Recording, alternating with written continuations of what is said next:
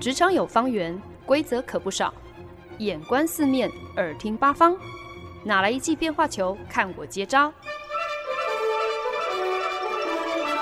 那些老外教我的事，，Honey，Easy Talk Easy Work。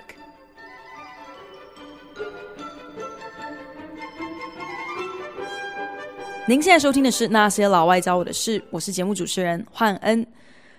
最近经手的一个日本客户，在他们的英文官方网站上宣言，他们公司的哲理呢，就是要成为一个伟大而杰出的企业。那翻成英文呢，就是要成为一个 glorious excellent company。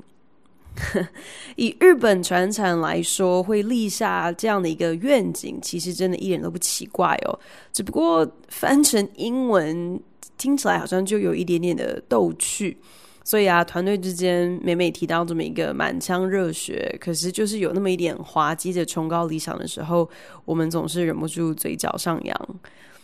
可是呢，日本人对于杰出、对于卓越的追求，向来呢都是出了名的执着。可以说，他们真的是把“行行出状元”这句话刻在心坎上，发挥成某一种另类的国民精神了。对于日本的印象，其实好像就是他们真的。个个都卧虎藏龙哦，在各行各业都能够找到，真的是投注自己毕生精华，将自己的职业钻研成精湛技艺的达人，从寿司师傅到折纸艺术。工匠技艺到路边卖章鱼烧的小贩，甚至呢，就连爱吃也能够吃成精哦。靠着一张嘴就能够辨识出这个草莓蛋糕、这碗豚骨拉面、这碗咖喱蛋包饭到底是出自于全日本的哪一间餐厅。所以我就在想，所谓的 excellence，excellent，所谓的卓越，到底是？什么长什么样子哦？究竟要如何才能够达到卓越这样的一个境界？你今天真的比他人杰出之后，然后又如何呢？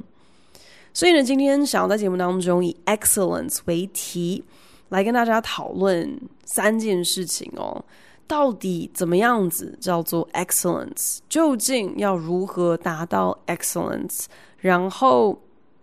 追求到手了，成为卓越，拥有 excellence 之后，and then what？不过就是前几天的事情哦，我的澳洲老板来电给我，然后告诉我说，纽约办公室有一个案子指名要找我负责这个案子的纽约主管呢，我认识。不过呢，其实我们之前几乎没有什么直接合作的机会啊，但是呢，因为我们有。很多共同合作的团队跟同事哦，所以呢，其实呢，这位纽约主管也算是间接对我的工作表现有一些的了解。那一转眼，我离开纽约办公室就是两年了，所以其实还蛮意外，到如今竟然还会被一位从来没有一起合作过的资深主管钦点，要我岳阳帮忙他手上正在谈的一个全新案子。两年之后仍然能够被人家记得，我想可能多少也需要谢谢我的澳洲老板哦，因为我知道澳洲老板呢跟这位纽约的资深主管每个礼拜都有例行的电话会议，来互相分享最新的客户情报。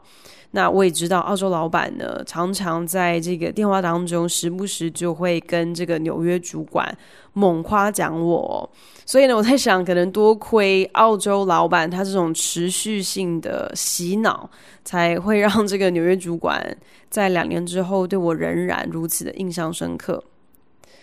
我就在想哦，在广告公司这种，就是你要为客户提供服务。提供 professional services 这样的一个行业，今天你要能够判断你自己到底是不是表现杰出的重点指标，真的就是会不会有客户指定要找你，或者是会不会有主管指定要用你。其实怎么形容呢？那种感觉有点像是被清点成为红牌那样子的一个。一个啊、优越感吧，倒不是我今天好像想要假公济私的借机在节目上就是往自己的脸上贴金哦。虽然虽然我现在想想，好像我还蛮常做这样的事情，借机来自夸说我到底有多棒棒哦。只是我就在想，对于我们这些进入到职场之后，我们直观的绩效可能不能够单用业绩金额来量化的人来说，或许自己是不是在同事、在主管、在客户面前能够做出一点口碑，这大概就变成了我们的工作表现到底够不够杰出的一个凭据吧。主管今天对你的评价如何？同事是不是乐于和你合作共事？遇到什么样子的问题的时候，会不会想到要找你帮忙？你在开会讨论的时候，你的意见有多少的分量？我在想，你在你的岗位上是否杰出，是否真的能够达到 excellence？好像很多时候并不只是端看今天你能够为公司赚进多少钱，你的收入又是几位数。很多时候，你最有价值的付出，你的 excellence，并不能够用一个价格标签来定义。我念的高中哦，我们的这个校友真的可以说是一个比一个还爱学校，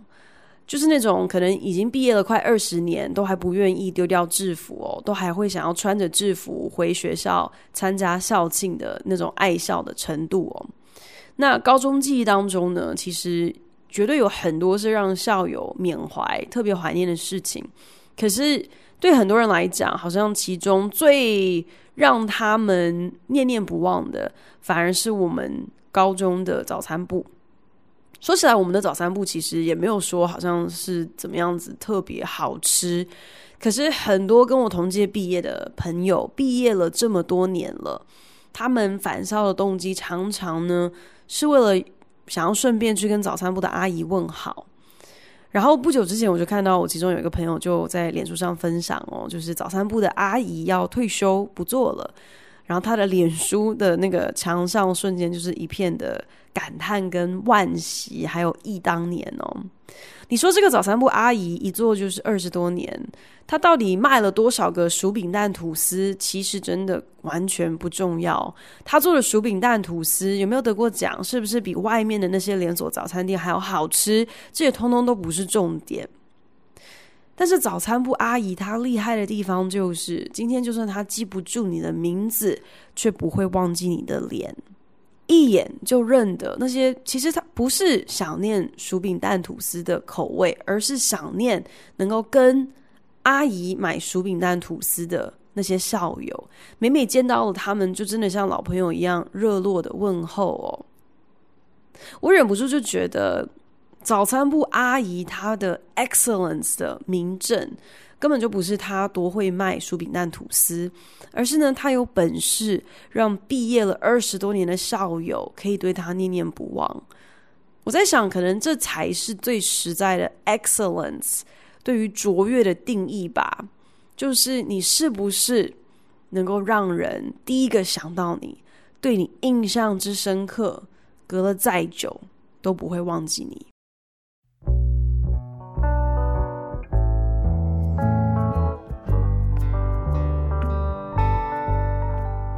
本节目由好家庭联播网、台北 Bravo FM 九一点三、台中古典音乐台 FM 九七点七制作播出。上个礼拜呢，我终于找到了时间，开始来追看美国体育台 ESPN 还有 Netflix 联手制作的 Michael Jordan 的纪录片影集《The Last Dance》。当年呢，在公牛王朝准备要挑战他们第二次的三连霸。大家都在预测这个一九九七年的赛季会不会就是公牛王朝的绝响？那九零年代有在关注美国 NBA 赛况的篮球迷都知道哦，公牛王朝进入末期的黄金组合就是 Michael Jordan 迈克乔丹，加上小前锋 Scottie Pippen，还有篮板王 Dennis Rodman，以及有。这个外号是禅师的教头 Phil Jackson 是这样的一个黄金组合，缔造了公牛九零年代的呃制霸王朝哦。只是呢，一九九七年，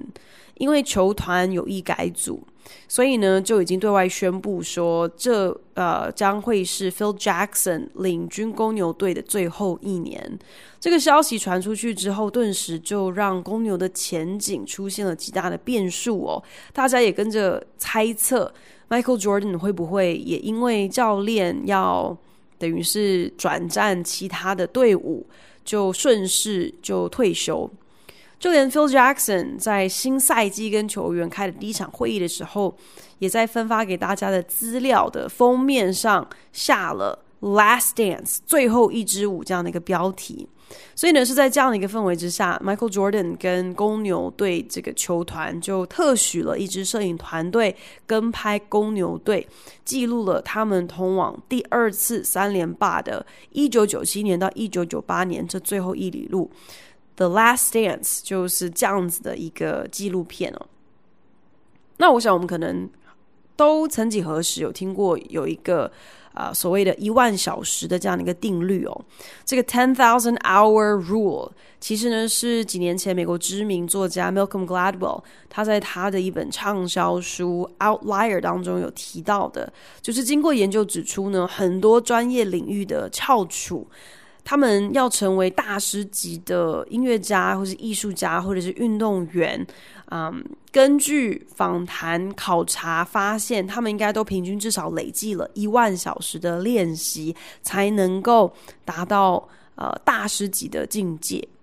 可是，其实一万小时定律的这个说法，有一点点被 Malcolm Gladwell 过度简化了。因为很多时候，你的练习的本质其实是各不相同的嘛。今天有学过乐器的人应该都知道哦，你认真的针对自己老是弹错，或者是老是吹错、老是拉错的那个段落，反复的去练习，跟今天如果你就是不管三七二十一，反正把一首曲子从头到尾演奏一遍，也不在乎。哪里有没有漏拍，或者是有没有走音，甚至是不是啊啊弹奏的哩哩啦啦的，反正你就是一鼓作气，都不停的一而再再而三的重复，这两种练习的效果是非常不一样的。所以其实呢，我觉得追根究底，所谓的 ten thousand hour rule 这个一万小时的定律，它的重点不在于说今天你到底是一万小时，还是一千小时，还是多少个小时。并不是在说，好像今天你只要想要做任何事情能够成精，你就按表操课，然后没有一点章法的，只要能够凑到一万小时的时数就好。Ten thousand hour rule 的重点对我来说呢，其实讲求的是一个专注而持续不间断、有目的的练习，这样的一个精神，也在《The Last Dance》这支纪录片当中很清楚的呈现。篮板王 Dennis Rodman 其实呢是日本漫画《灌篮高手》当中男主角樱木花道的原型人物哦。有迷过这一套漫画的粉丝可能都知道，樱木花道在漫画当中是呃高中学校，就是他那一区神奈川县的高中学校当中啊、出了名的流氓，爱打架，爱翘课。把自己极为嚣张的飞机头还染成了更为嚣张的红色哦，他名副其实就是一个问题儿童。漫画家井上雄彦本身是一个非常狂热的 NBA 球迷哦，所以呢，樱木花道很多的特征，包括像是红发、爱惹事啊、超级会抢篮板啊，最后还剃光头啊，在场上救球的时候总是奋不顾身飞奔出界等等这些特征，几乎呢。跟公牛队的 Dennis Rodman 是如出一辙。Dennis Rodman 他这个球员在九零年代呢，可以是 NBA 公认最擅长防守的明星球员哦。嗯，只不过呢，他一进入直篮的时候就被选入当时是最为恶名昭彰的底特律活塞队。那 Pistons 这支球队当时的球风是出了名的脏。什么叫做出了名的脏？就是今天在球场上推人啊，给人家拐子啊，这都是家常便饭。甚至打打球，干脆大打出手，也都是非常正常的现象。甚至呢，活塞队的前辈球员还会提醒新秀，今天你既然要犯规，那就彻底一点。如果你根本没有那个意思，然后还被裁判吹哨的话，那不就是白白浪费了一个犯规的机会吗？所以呢，是在这样的一个环境之下，Dennis Rodman 也就成为了球坛众所皆知的坏小子。可是，即便 Dennis Rodman 他在场下好像总是会传出各种行为脱序啊，甚至是奇装异服的怪异行径、莫名的新闻哦。他在场上彪悍的球风，那其实说穿了也都是靠着扎扎实实的基本功累积而成的，才有这一番的成绩哦。他在球场上的天分跟实力真的是。大家都看在眼里，是不容置疑的。Rodman 他不只是在赛前会仔细研究接下来要防守的球员，他们的打球球路如何。年轻的时候呢，他甚至常常半夜三更就拖着室友到篮球场，然后呢会要室友呢把球往篮板往这个方向丢，往那个角度射。自己在依序的摸索练习，然后记忆着。今天当这颗球从这样的一个角度跟篮板或者是篮筐发生撞击之后，会马上是往哪一个方向反弹？久而久之呢，他自己的肌肉记忆就被训练成知道说啊、看到这个球的落点是这个位置，自己应该在篮下什么地方卡位。站好什么样子的位置才可能抢下这个篮板？他甚至还摸透了什么样子的球员有什么样子的惯性，投出来的球哪一些可能会炫，哪一些不会，怎么样子会影响球的落点、反弹的角度，嗯，掉出来的方向等等等。Dennis Rodman 几乎就是靠这样子一个。近乎土法炼钢的方法，才练就了他一身篮板王的真功夫。他在场上的 excellence，不是光靠天分，不是凭空而来，而是货真价实的基本功。一个小时，一个小时，每一天，每一天，这样子换来的。终于来到巅峰之后，接下来又是该如何呢？最近开始追看新的纪录片影集《The Last Dance》，那个时候公牛队的精神领袖跟得分主将就是众所皆知的飞人 Michael Jordan。Michael Jordan 的威名远播，就算今天你根本不是篮球迷，你也都知道他是何方神圣。一直到如今，他都已经退休了，不知道是多少年了，大家仍然是把 Michael Jordan 奉为篮球之神哦。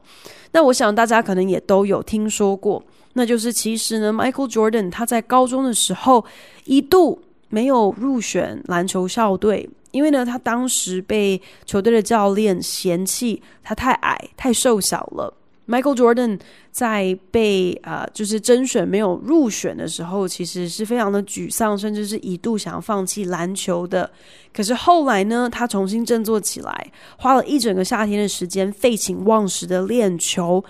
到新的学年开始之后，他竟然一转眼抽高了十公分，球技也大大的进步，才终于如愿甄选上了高中篮球校队。大学的时候呢，Jordan 立志要成为场上最为出色的篮球员。那个时候，校队的助理教练就告诉他：“那你需要更努力的训练。”听到这句话的当下，Jordan 还有一点点不服气的反击说：“我现在已经是队上最努力练球的球员了，你说这句话是什么意思？”助理教练歪着头看着他说：“哟，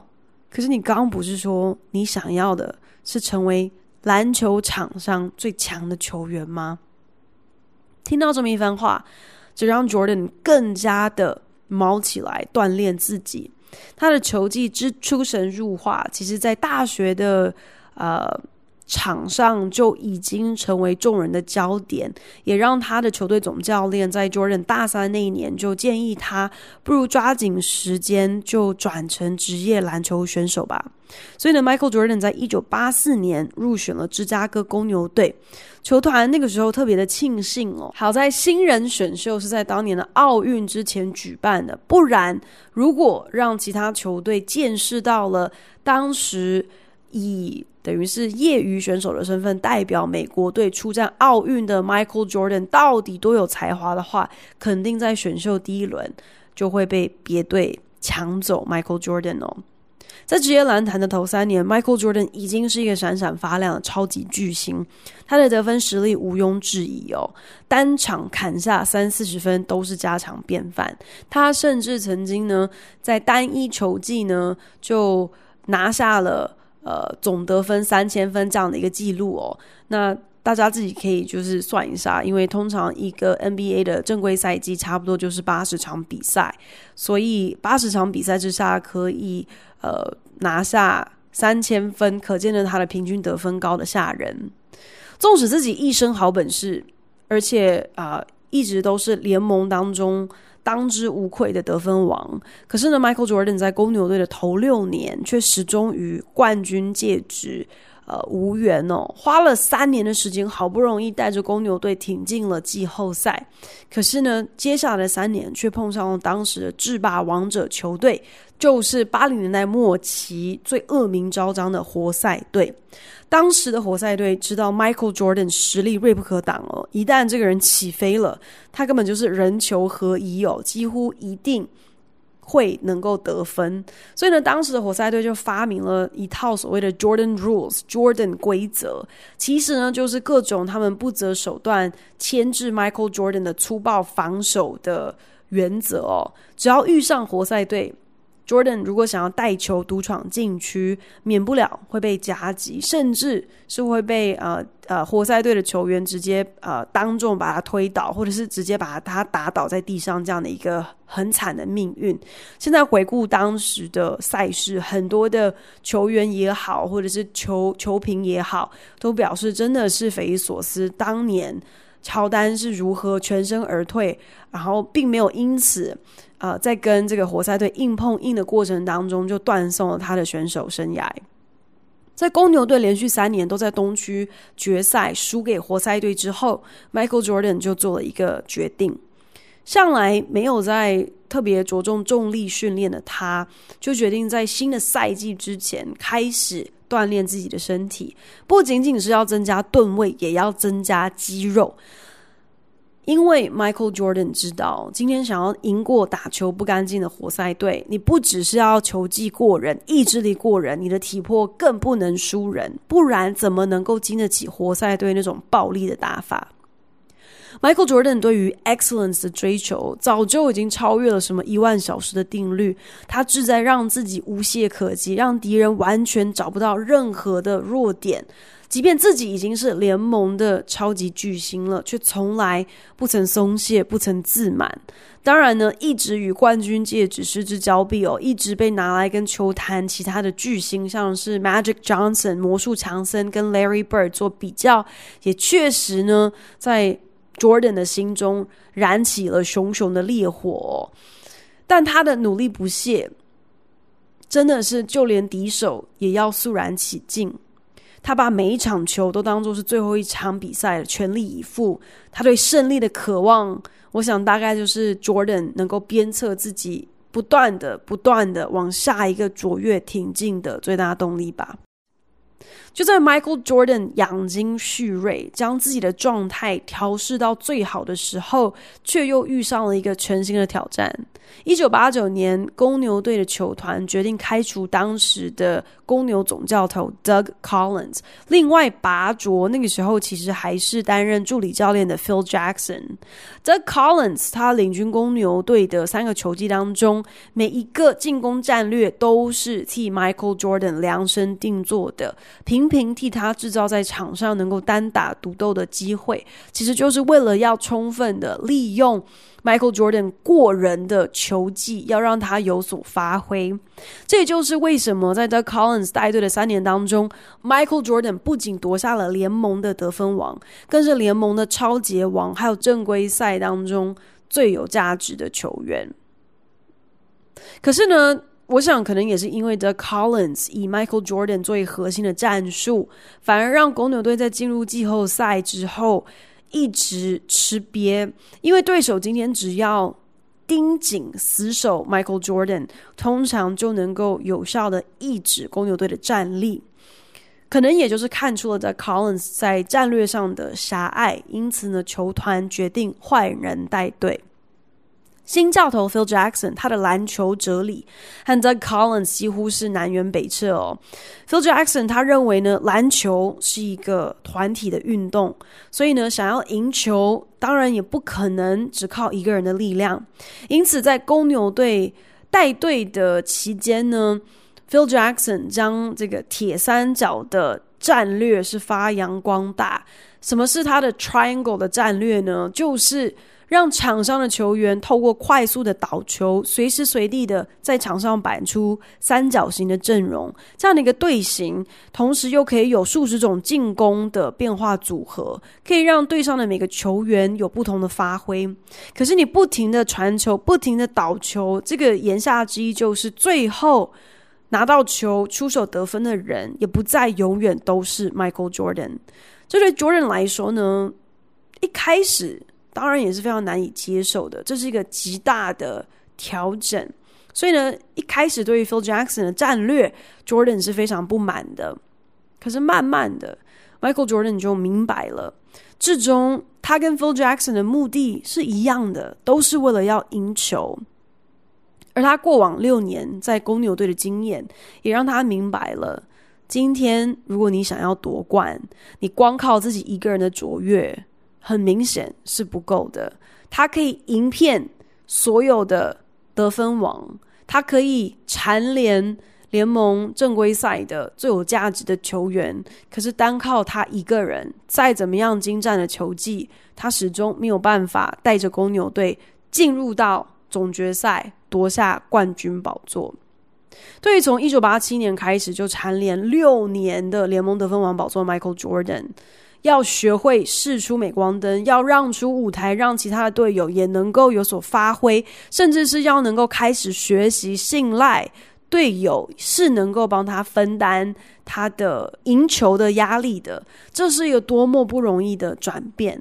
可是不仅是如此，乔丹不仅是学会放下他的身段，学会改变他打球的方式，他甚至还摇身一变成为了啊、呃、练习场上的魔鬼教头哦。连带着逼着队友跟着自己一起追求卓越，一起更努力的练习，一起来发挥自己的实力，一起成为更好。在 Phil Jackson 指导公牛队的这个过程当中，我在想，可能 Michael Jordan 他对于 excellence 的定义也开始有了转变，不是只是自己杰出就好，而是也必须要带着整个团队跟着你一起走。原来，当自己一个人成功达到卓越之后，这不但不是终点，而是一个起点。因为一个真正的领袖跟自干王最大的差别就在于，你的出色是不是能够连带影响别人，你的卓越是不是能够成为他人努力追赶的榜样，是不是能够因为你的 excellence 也连带让身边的人都受益，都成为更好。或许 Michael Jordan 也就是终于明白了这个道理。知道自己为什么在单打独斗的时候始终没有办法超越前辈 Magic Johnson。爱看《灌篮高手》的漫画迷应该也都知道哦。就是有一个说法呢，就是漫画当中啊、上北高中篮球队的得分主力流川枫这个角色，其实呢，他的人物设定和前期的 Michael Jordan 有很多相似的地方。而上北高中的死对头陵南高中的明星球员仙道章，那个总是笑眯眯的样子，则跟当年洛杉矶湖人队的巨星魔术强森，不管是在气质上或者是球风，都有很多的神似哦。漫画中，流川枫从高一刚加入篮球校队的时候，就已经是众所期待的一个天才球员了，在场上的表现也都是有目共睹的。可是呢，流川枫同时也是出了名的自干王，球只要传到他的手上，除非今天是他出手得分，否则这颗球是不会再离开他的手。流川枫也是一直到了漫画的尾声。到了上北对上了全国蝉联冠军的山王工业，真的是被逼到绝境的时候，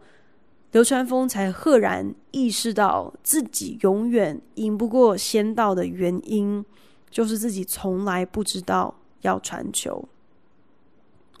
不过是一刹那的领悟，却替上北带来了大逆转的结果。谁会想到，竟是看了一部回顾二十多年前球赛片段的纪录片，也才让我恍然大悟，原来二十年前我看过的漫画，有这些如此贴近现实的深远寓意啊！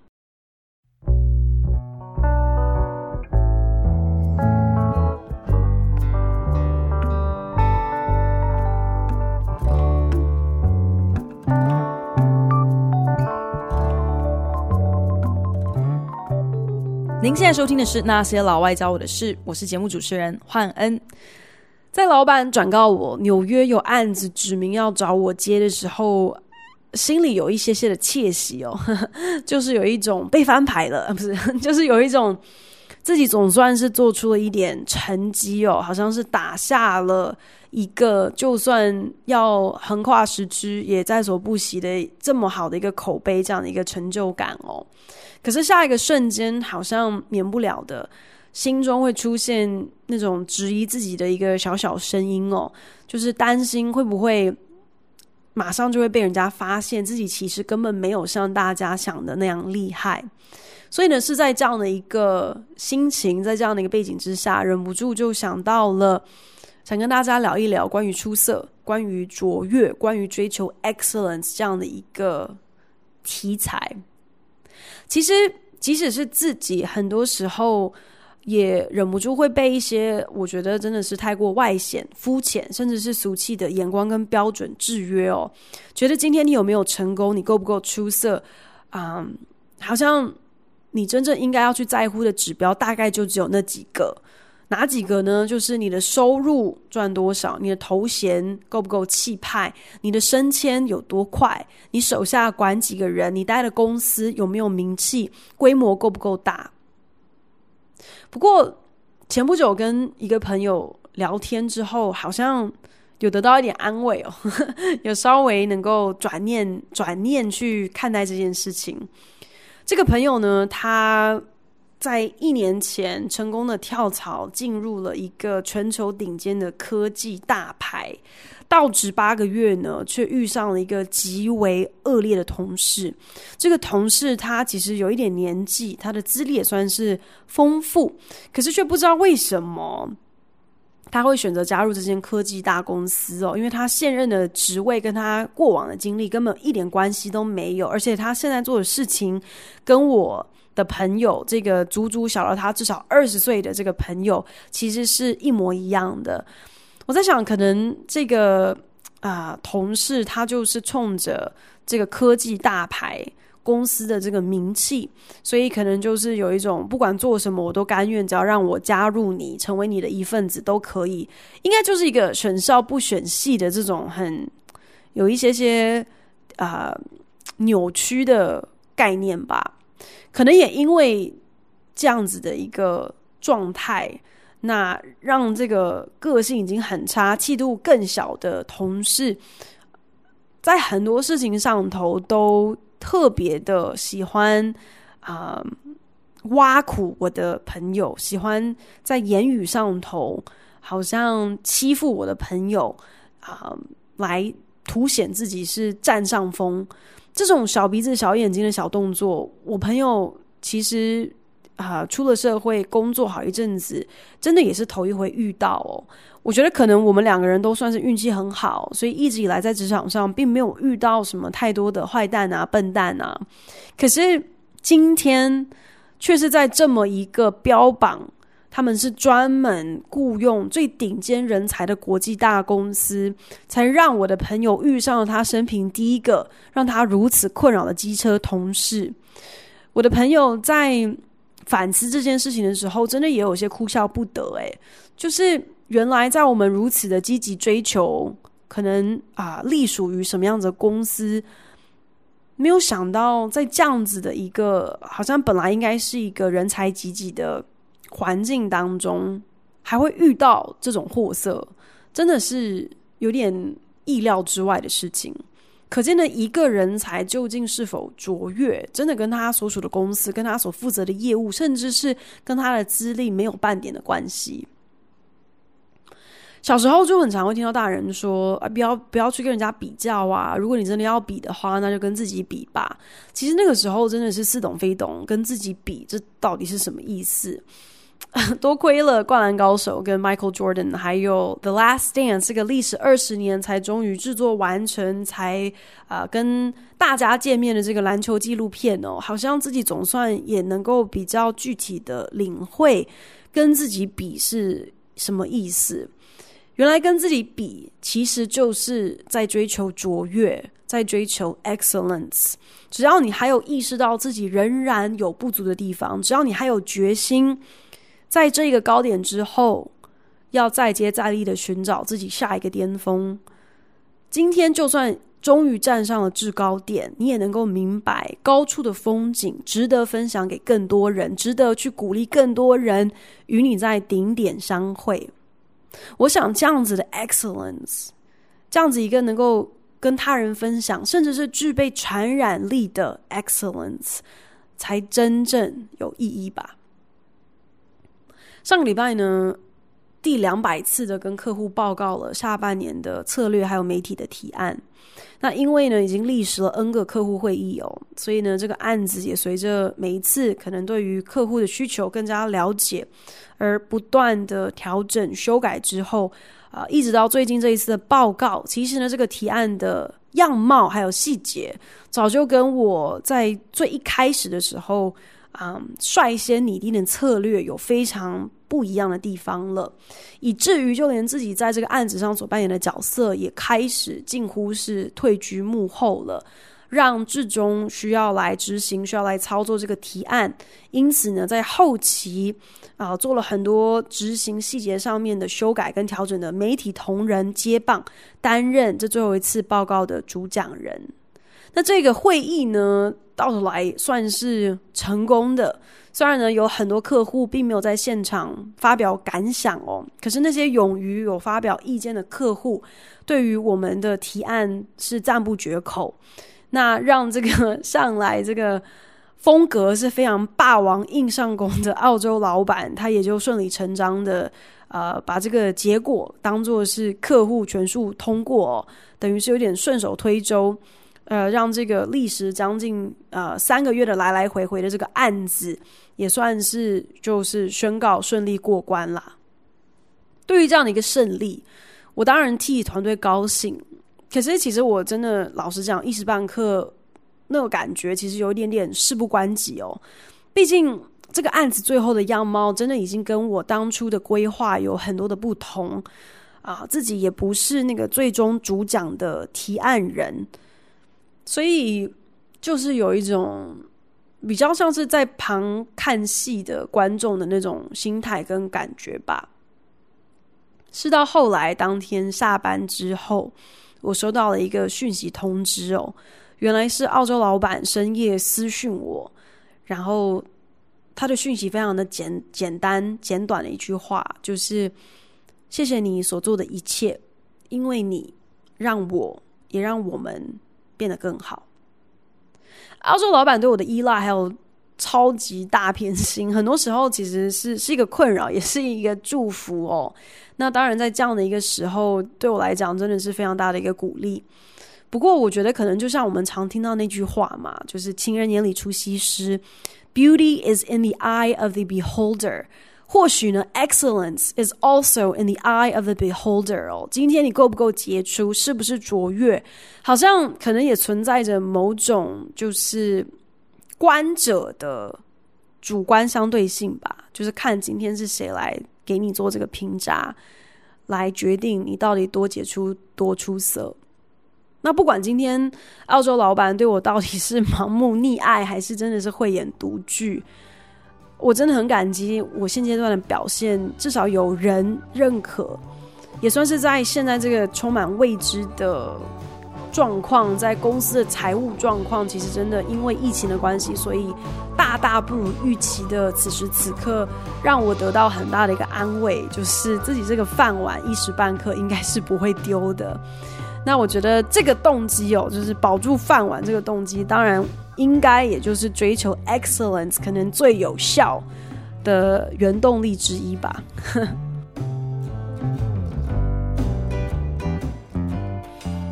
感谢您的收听如果您对那些老外教我的事有任何的想法建议我都非常欢迎你帮我到 apple podcast 打新评分并且留言也邀请你可以来订阅这个节目。不管你是用 Castbox、Spotify 或者是任何其他的 APP 平台，都可以找到我的节目哦。那我们就下一集再见喽，拜。